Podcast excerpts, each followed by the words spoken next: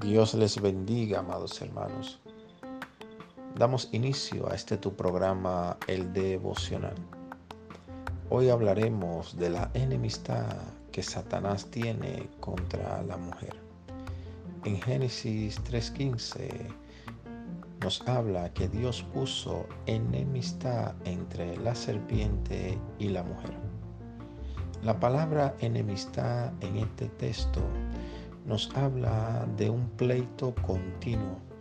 No es algo parecido a que te enojas con alguien y al mes, a los 15 días, a la semana hay una reconciliación. Aquí este texto nos dice lo contrario. Es un pleito continuo de odio, de rencor que Satanás tiene en contra de la mujer que nunca será reconciliado sino que siempre habrá esta enemistad entre Satanás y la mujer. Satanás usó a Eva o la manipuló y la engañó para que el pecado entrara al mundo.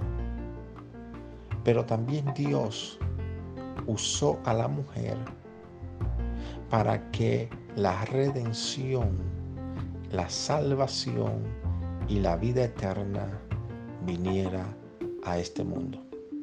No solamente esto, sino que a través de la mujer, a través del vientre de la mujer, Dios trajo aquel que derrotó a Satanás de una vez por todas. Puntos importantes que debes entender es que Satanás quiere golpear la mujer en dos áreas. Una, psicológicamente. Vemos el ataque infernal en contra de la autoestima de la mujer.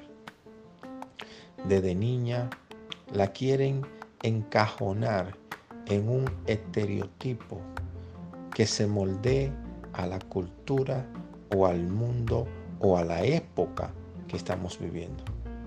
Otro punto, el enemigo siempre va a usar a las personas más cercanas para decir, no sabes hacer esto, no puedes hacer aquello, no estás capacitada para esto, golpeando la autoestima de la mujer.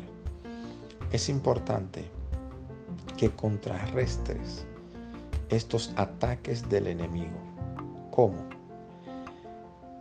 Eva cometió un error grave. Dios le había dado una palabra, pero Satanás quiso contrarrestar la palabra que Dios le había dado. ¿Qué trato de decirte?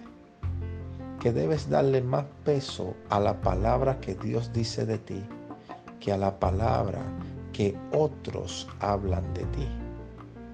Si la persona que está a tu lado te ve gorda, te ve fea, te ve inservible, eso no quiere decir que tú lo seas. Debes entender que Dios te ama y te acepta tal y como tú eres. Y si Dios es Dios y te acepta y te ama tal y como tú eres, ¿quién se cree el hombre para rechazarte? Mañana compartiremos la segunda parte de este devocional. Dios les bendiga.